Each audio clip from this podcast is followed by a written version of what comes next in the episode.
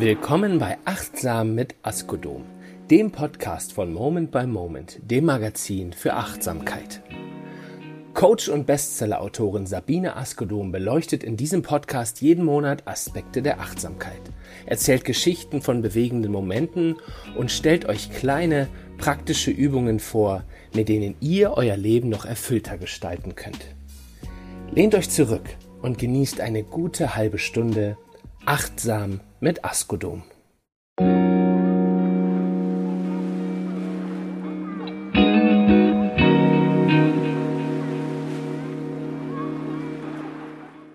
Willkommen zur neuen Ausgabe meines Podcasts Achtsam mit Askodom.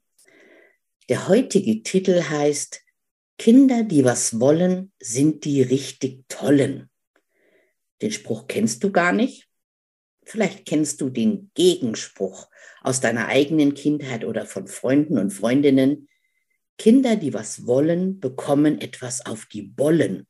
Ich wusste als Kind nie, was Bollen sind, aber ich wusste, ich darf nichts wollen. Heute weiß ich, Bollen ist der Popo. Dann gab es eine Variante und die hieß, Kinder mit einem Willen kriegen was auf die Brillen.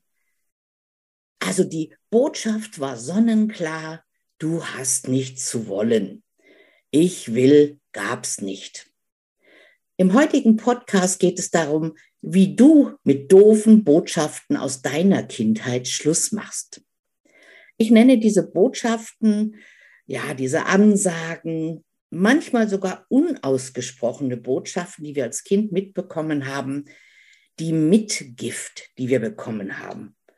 Und in dem Wort Mitgift steckt halt das Wort Gift. Und manchmal wirken solche Sprüche ja wie ein ewiges Gift in uns, die uns Dinge entweder richtig verbieten wollen, also halt die Klappe, sag nichts, ist deinen oder ist deinen Teller leer, also auch gebieten wollen. Und nun sind wir erwachsen und denken, ja, das hat ja nun keinen Einfluss mehr auf mich. In Seminaren erlebe ich immer wieder, dass es doch diesen Einfluss noch hat. Und deswegen habe ich eine Mittel, eine Methode entwickelt, wie wir ein Gegengift für diese Mitgift entwickeln können und ja noch leichter, erwachsener, reifer durchs Leben gehen können. Also Sprüche aus meiner Kindheit waren auch noch, mach mal die Augen zu, dann siehst du, was dir gehört. Klasse, oder? Oder sei sittsam und bescheiden, dann kann dich jeder leiden. Sei Quatsch stand im Poesiealbum. Und ihr kennt vielleicht diesen Spruch, Kinder bei Tisch sind still wie der Fisch. Oder, solange du deine Füße unter meinem Tisch hast, wird das und das nicht getan. Ich hatte gestern ein Seminar, da hatten wir das als Thema und ich habe wieder eine verrückte Sammlung von Sprüchen von den Teilnehmern und Teilnehmerinnen bekommen, was sie noch alles in ihrem Kopf haben. Und wir schreiben das Jahr 2022. Sprüche waren, sei immer nett, dann kommst du gut an. Strebe nicht zu hoch hinaus. Und dann sagte die Teilnehmerin, die meinten als Frau. Was sollen denn die Nachbarn sagen? Wer will schon hören, was du denkst? Wow, also das sind schon Hammer.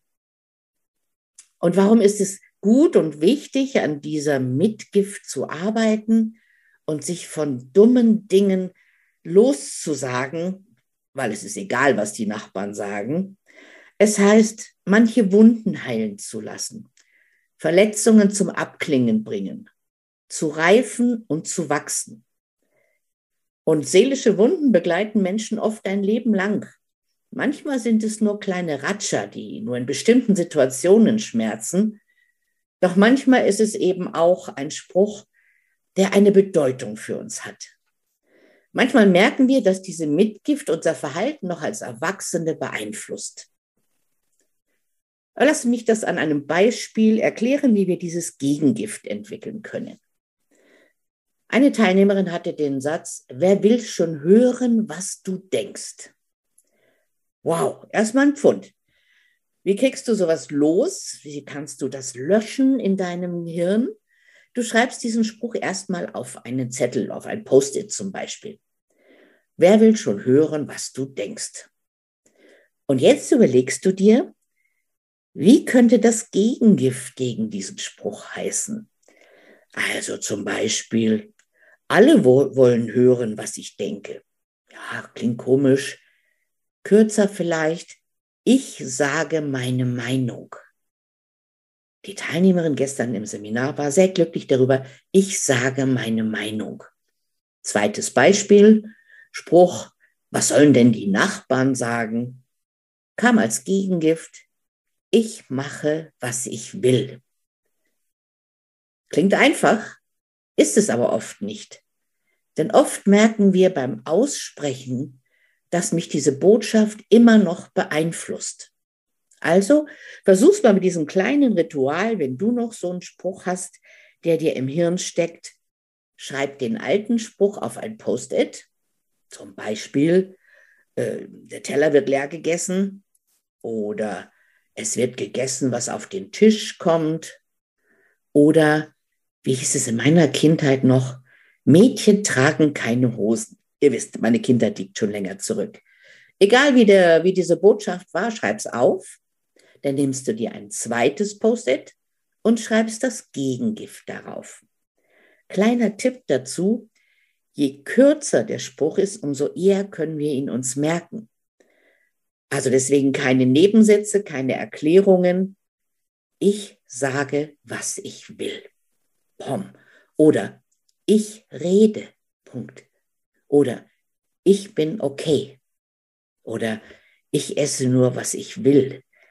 Sobald du ein Gegengift gefunden hast, was dir gefällt, dann nimmst du den alten Zettel mit dem alten Spruch und zerreißt ihn in lauter kleine Stücke. Und verbunden ist diese Übung auch mit einer kleinen Versöhnung, weil auch das tut uns nicht gut, wenn wir als erwachsene Menschen immer noch übel nehmen, was unsere Eltern getan haben. Diese Versöhnung kann heißen, Mama, Papa, vielleicht habt ihr es sogar gut gemeint mit mir, aber ich bin jetzt erwachsen und habe meine eigenen Regeln. Also ein kleines Ritual, vielleicht könnt ihr die Papiere irgendwie in, in einen Fluss schmeißen und es fließt weg oder einfach zerknüllen und in den Abfall weg damit. Wir sind erwachsen und wir setzen unsere eigenen Regeln.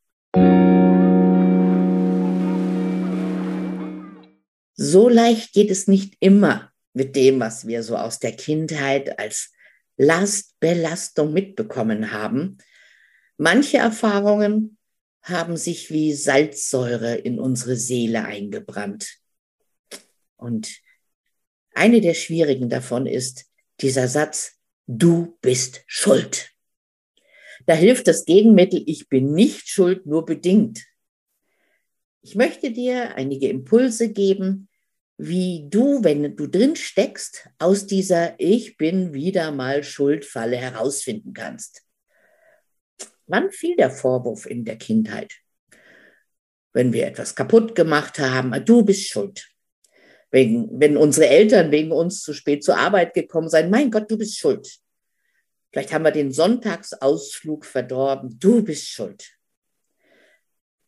Ganz oft hat dieser ewige Du bist Schuldsatz uns ein schlechtes Gewissen eingeredet, den wir noch als Erwachsene spüren. Vielleicht kennst du das. Du machst wirklich etwas für dich selbst. Du setzt deine Bedürfnisse durch, aber so im Hintergrund schwingt dann so ein schlechtes Gewissen mit boah, ich bin schuld, wenn jetzt der und der das nicht bekommt. Oder sogar ein, ich weiß, ich bin wieder schuld. Ich möchte euch zwei Beispiele aus dem ganz normalen Alltag dazu erzählen, die ich in Coachings erlebt habe. Eine Frau, Anfang 50, nennen wir sie Antje, ist ein zauberhafter, humorvoller Mensch, mit dem man viel Spaß haben kann. Neulich hat sie mal wieder einen Spieleabend mit zwei Freundinnen gehabt. Meistens sind diese Abende wahnsinnig lustig. Die lachen ganz viel und freuen sich. Doch diesmal war alles etwas anders. Sie kam schon sehr gestresst aus der Arbeit in diesen Abend und es gab nach kürzester Zeit so eine kleine Auseinandersetzung über die Spielregeln. Ach, es ging darum, darf man das, darf man das nicht. Die beiden anderen waren sich sehr sicher und setzten sich schließlich durch. Antje fügte sich, doch die gute Stimmung ist dahin.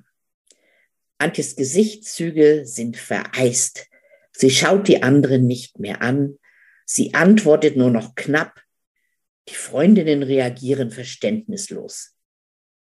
Nach kurzer Zeit beenden sie den Abend und gehen, ach, irgendwie verstimmt auseinander. Antje erzählt mir von diesem Erlebnis und plötzlich bricht sie in Tränen aus. War es so schlimm, frage ich. Sie schüttelt den Kopf, wischt sich die Tränen weg. Es ist viel schlimmer. Ich bin verzweifelt, weil ich immer noch so bin. Ich beschimpfe mich immer noch, dass ich Schuld daran habe, dass zum Beispiel der Abend verdorben wurde. Immer fühle ich mich schuldig. Auch bei Streit mit meinem Mann. Ich denke hinterher, warum kann ich nicht einfach mal die Klappe halten? Jetzt bin ich wieder schuld, dass die Stimmung das ganze Wochenende mies ist. Hm. Ich höre ihr zu und gebe ihr Zeit, weiterzureden. Das war in meiner Kindheit schon so. Ich war immer schuld. Mein kleiner Bruder durfte machen, was er wollte. Ich war schuld, wenn meine Eltern sich gestritten haben, und sie haben sich oft gestritten. Ich war schuld, dass ich in der Schule nicht so gut war und meine Eltern enttäuscht habe. Antje ist nicht zu stoppen. Ich weiß das alles. Ich weiß, woher meine Schuldgefühle kommen. Bin ja auch keine 18 mehr. Ich will dieses verdammte, immer mitschwingende Schuldgefühl endlich loswerden.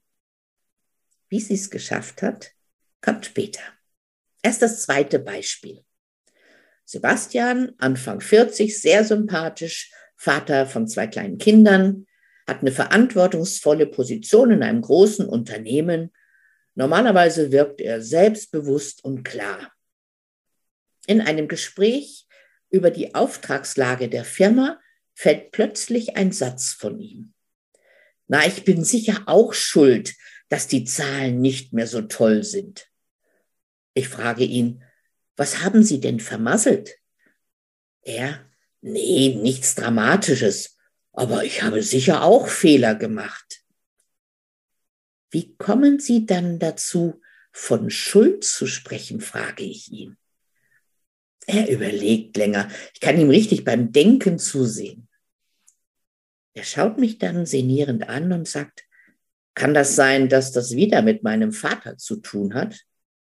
Ich, ich weiß es nicht. Wie kommen Sie darauf? Mein Vater hat mir schon immer vorgeworfen, dass ich schuld sei, dass er ein schlechter Vater ist. Deshalb habe ich auch keinen Kontakt mehr mit ihm. Wie sollte, wie sollte er schuld daran sein, dass sein Vater ein schlechter Vater ist? Sebastian, ja, er hat mir das immer wieder erklärt.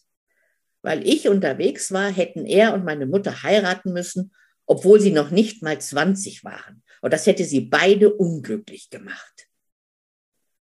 Wie perfide. Wie kann man einem Kind vorwerfen, schuld zu sein, geboren worden zu sein? Sebastian weiß, dass der Vorwurf seines Vaters totaler Bullshit ist. Aber das Wort Schuld ist bis jetzt an ihm kleben geblieben. Er erzählt, dass er sich oft schuldig fühlt, wenn er zum Beispiel zu spät aus dem Büro kommt und die Familie wartet.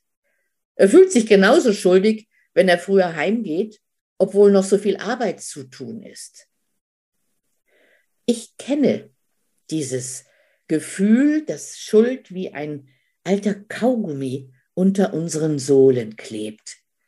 Mir hat man meine ganze Kindheit hindurch die Schuld gegeben, dass wegen mir und meiner Brüder meine Eltern kein schönes Leben hatten. Wir konnten ja nicht wegen der Kinder. Wir können ja nicht wegen der Kinder. Und noch präziser hat sich ein Satz meines Vaters in meinem Hirn eingebrannt, den er gesagt hat, nachdem er mich einmal verhauen hatte. Du bist schuld, dass ich dich bestrafen musste und dass ich mich jetzt deshalb so mies fühle. Boah, böser geht's nicht, oder?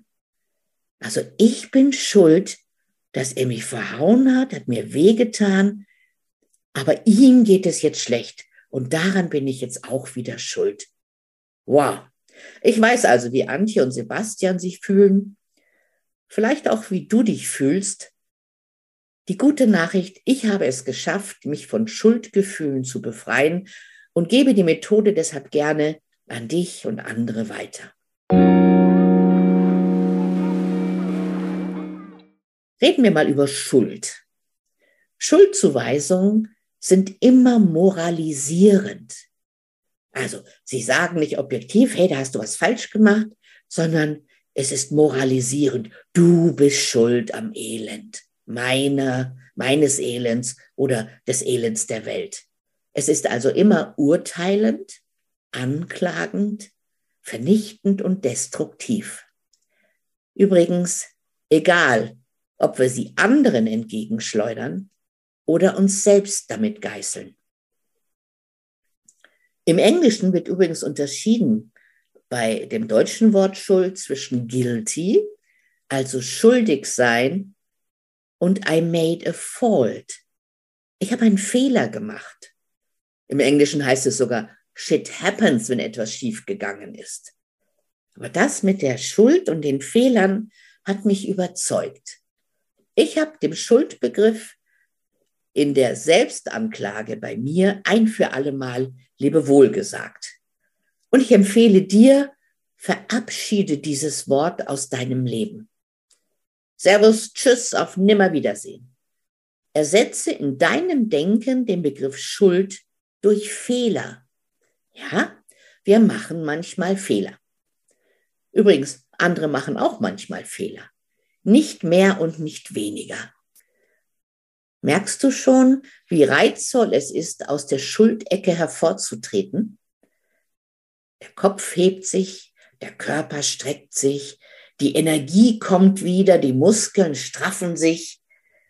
Und weil das dreuende, strafende, vernichtende Schuldgewitter ausbleibt, können wir bereit sein, für Fehler einzustehen, die wir gemacht haben.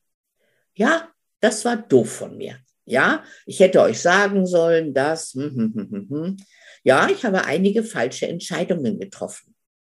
Oder, ja, ich spüre manchmal nicht, was du brauchst. Das stimmt. Das tut mir aufrichtig leid und ich werde es wieder gut machen, wenn es geht. Fehler statt Schuld bedeutet, ich kann mein Verhalten ändern, so gut ich es eben kann. Wenn du dich von deinem Schuldbegriff verabschiedet hast, dann kann dein aufrechtes Ich die Verantwortung für dein Verhalten tragen. Du bist kein schlechter Mensch, weil du Fehler gemacht hast. Du bist nur fehlbar. Wer der Schuldfalle entkommt und sich der Verantwortung stellt, kann ab heute entscheiden, etwas zu verändern. Es gibt eine Methode, die uns sehr gut dabei helfen kann. Ich nenne sie die Fehlersonne. Warum Fehlersonne? Weil da die Zuversicht drin ist, dass sich etwas verändern kann. Was brauchst du dafür? Ein DIN A4-Blatt Papier, ein Stift. Du nimmst das Blatt Papier quer und knickst es einmal in der Mitte. Dann kannst du es wieder auseinanderfalten und auf die linke Seite malst du in die Mitte einen Kreis und da steht drin, welchen Fehler du dir selbst noch nicht verziehen hast. Vielleicht hast du mal was falsch gemacht. Äh, vielleicht hast du was vergessen. Vielleicht hast du mit einem Fehler tatsächlich anderen geschadet. Also du hast jemanden nicht zu einer Konferenz eingeladen und dann gab es richtig Ärger. Ähm, du hast falsch reagiert. Ich erinnere mich an einen Fehler, was ich, den ich wirklich früher gemacht habe. Ich habe eine Freundin, die ist wahnsinnig optimistisch und die denkt immer, ach, das wird schon. Und ich bin ja eher die Skeptikerin. Ich bin zwar auch optimistisch, aber ich gucke immer, was für Auswirkungen hat was. Und sie hat mir mal geschildert, dass sie so einen, oh, dass sie ein ganz schlechtes Erlebnis hatte und bei mir ist der Besserwisser durchgegangen mit mir. Also ihr müsst wissen, ich bin vom Sternzeichen Besserwisser und Aszendent Klugscheißer. Und den muss ich ganz schön zügeln, dass der nicht ständig unterwegs ist. In der Situation habe ich es nicht geschafft. Also sie hat mir erzählt, was passiert ist. Und dieser, dieses Besserwisser-Gehen hat wirklich zugeschlagen. Mensch, das hatte ich dir damals schon gesagt. Du immer mit deiner, mit deiner Blauäugigkeit. Wie konntest du denken, dass das so funktioniert? Oh, oh, oh, das, ihr könnt euch vorstellen. Diese Freundin war so gekränkt, so beleidigt, so sauer auf mich und hat dann wochenlang nicht mit mir gesprochen, weil das war nicht das, was sie in dem Augenblick gebraucht hätte. Also wenn ich an diese Situation denke, schreibe ich in die Mitte, Freundin gekränkt, das war der Fehler. Und dann schreibe ich zwischen, also nebenrum, nebenan, die verschiedenen Gründe, warum es dazu gekommen ist, dass ich so überreagiert habe. Und ich habe mich erinnert, sie hat mich in einem unguten Moment erwischt. Ich hatte Stress, ich musste etwas fertig machen und dann erzählt sie mir das. Also ein Grund war, ich war gestresst. Ein Grund war, ich, ich konnte das nicht mehr ertragen, weil ich sah, wie sie an Dinge rangegangen ist. Aber ich habe ihr das nie gesagt, weil ich dachte, pff, soll sie es selber sehen, soll sie es selber erfahren. Also ich hatte äh, die Aussprache vorher nicht gewählt. Ich habe es nie gesagt und mein Ärger hatte sich angesammelt. Dritte Ursache, ich bin ganz anders als diese Freundin. Ich bin sehr rational im Denken und denke immer die Ursachen, äh, Ursachen mit, aber auch die Folgen des Tuns mit. Wenn ich das mache, kann das und das passieren und ja, gehe dann eher rational als emotional an die Dinge ran. Vierte Ursache, ich habe unterschätzt, dass sie einfach mein Ohr wollte und nicht meine guten Ratschläge oder gar die Besserwisserei. Fünfter Grund, ähm, ich bin oft in der Rolle als Coach auch gefragt, wie schätzen Sie das ein? Also ich habe gedacht, sie ruft mich an, damit sie von mir eine Meinung bekommt, aber ich weiß heute, sie wollte keine Meinung. Also ich war falsch konditioniert. Auf die rechte Seite kommt jetzt wieder ein Kreis in die Mitte dieses Halbblattes. Und da suchst du für jede Ursache, die du gefunden hast, wieder ein Gegengift quasi. Also, ich war gestresst in diesem Augenblick. Was schreibe ich auf die rechte Seite? Gespräch verschieben und sagen, du, ich rufe dich nachher zurück, im Augenblick kann ich nicht. Zweite Ursache, ähm, ich äh, bin anders als Sie. Ähm, durchschnaufen, zuhören, das nächste Mal die Klappe halten. Erstmal nur zuhören.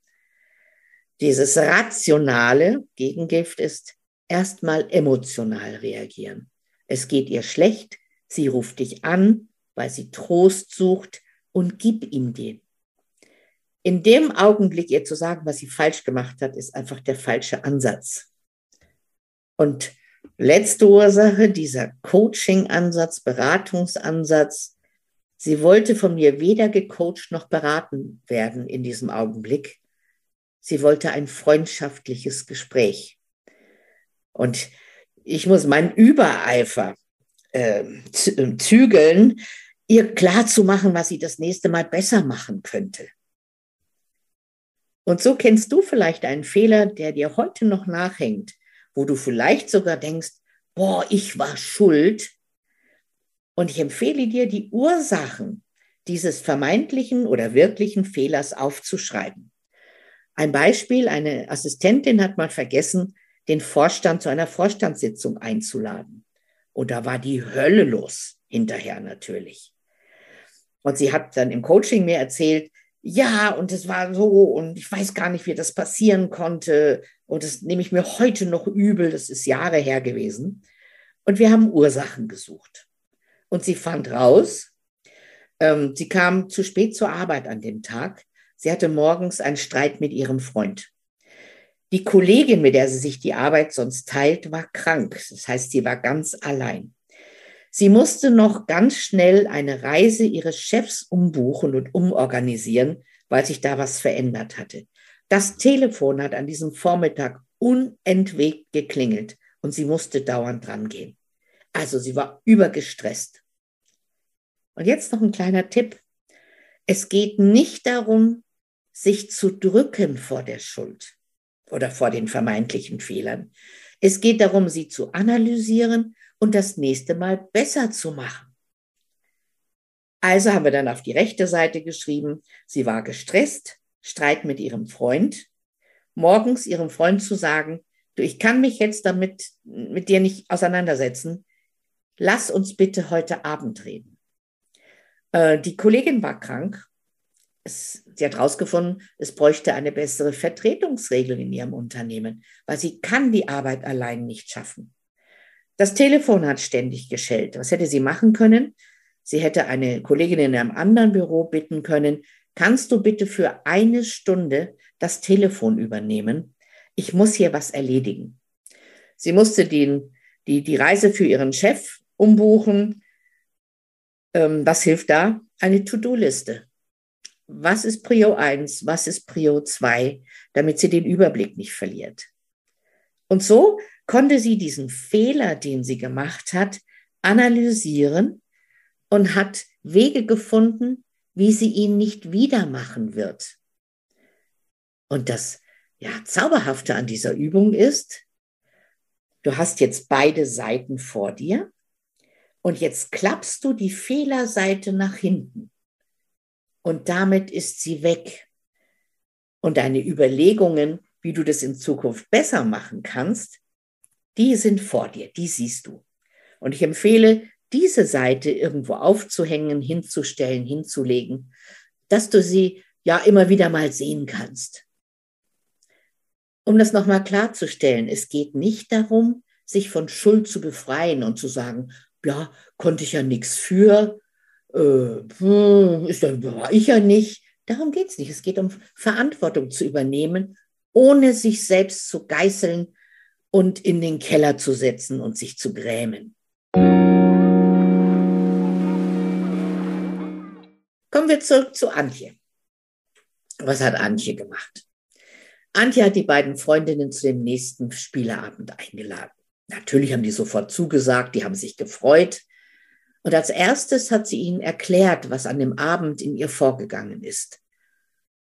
Sie hat erzählt, dass sie schlecht gelaunt war, dass sie dann auch noch gemaßregelt wurde von den beiden und dass sie das nicht verknusen konnte. Und weil sie dann so negativ reagiert hat, ist diese Ich bin Schuldmechanik angesprungen. Und da kam sie nicht wieder raus. Die drei Freundinnen haben dann lange über ihre Erfahrung mit dem Thema Schuldgefühle sich ausgetauscht. Übrigens, die Freundinnen kannten das bei sich selbst. Und Antje schrieb mir dann, es ist dann noch ein sehr langer, fröhlicher Abend geworden. Und sie werden in Zukunft mehr darüber reden, wie es ihnen geht und Rücksicht aufeinander nehmen. Und Sebastian, dem Übereifrigen, der sich Schuld gegeben hat, dass sie schlechte Zahlen geschrieben haben in der Firma, ihm ist klar geworden, dass sein Verhalten zum schlechten Gewissen führt.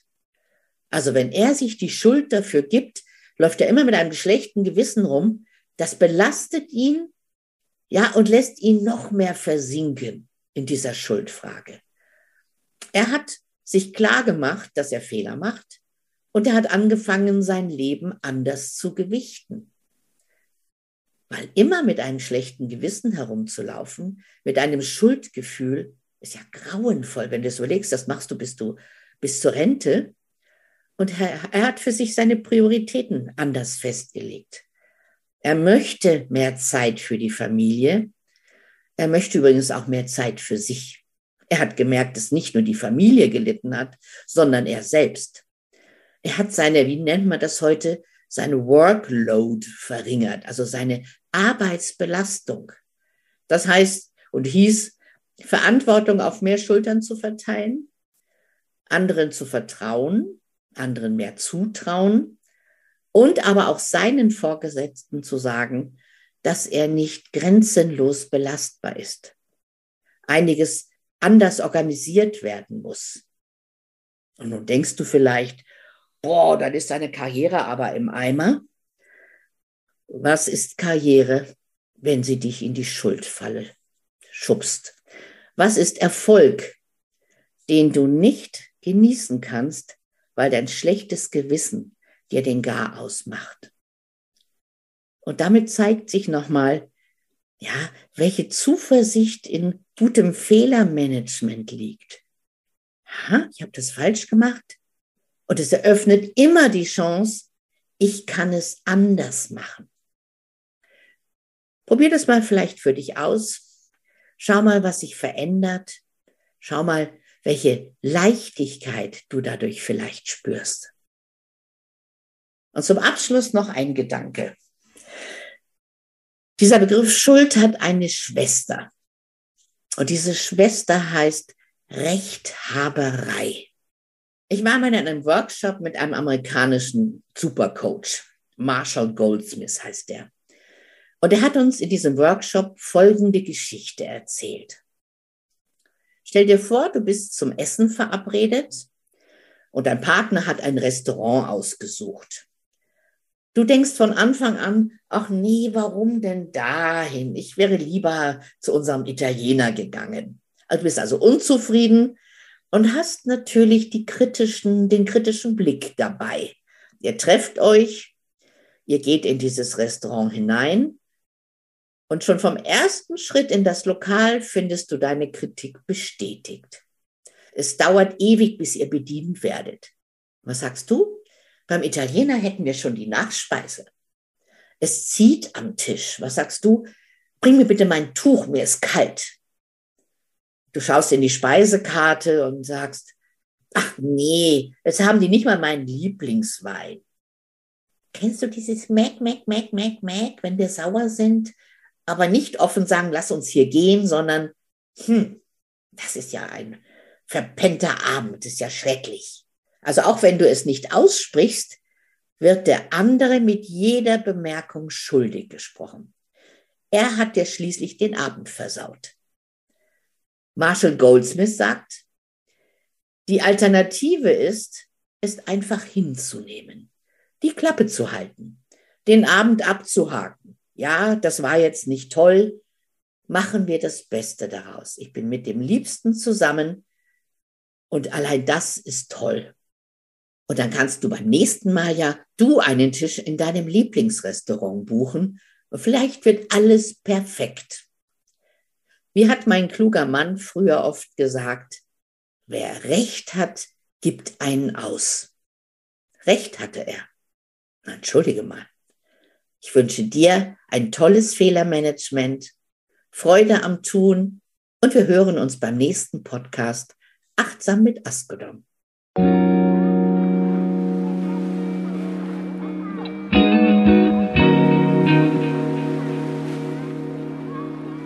Das war Achtsam mit Askodom, der Podcast von Moment by Moment, das Magazin für Achtsamkeit.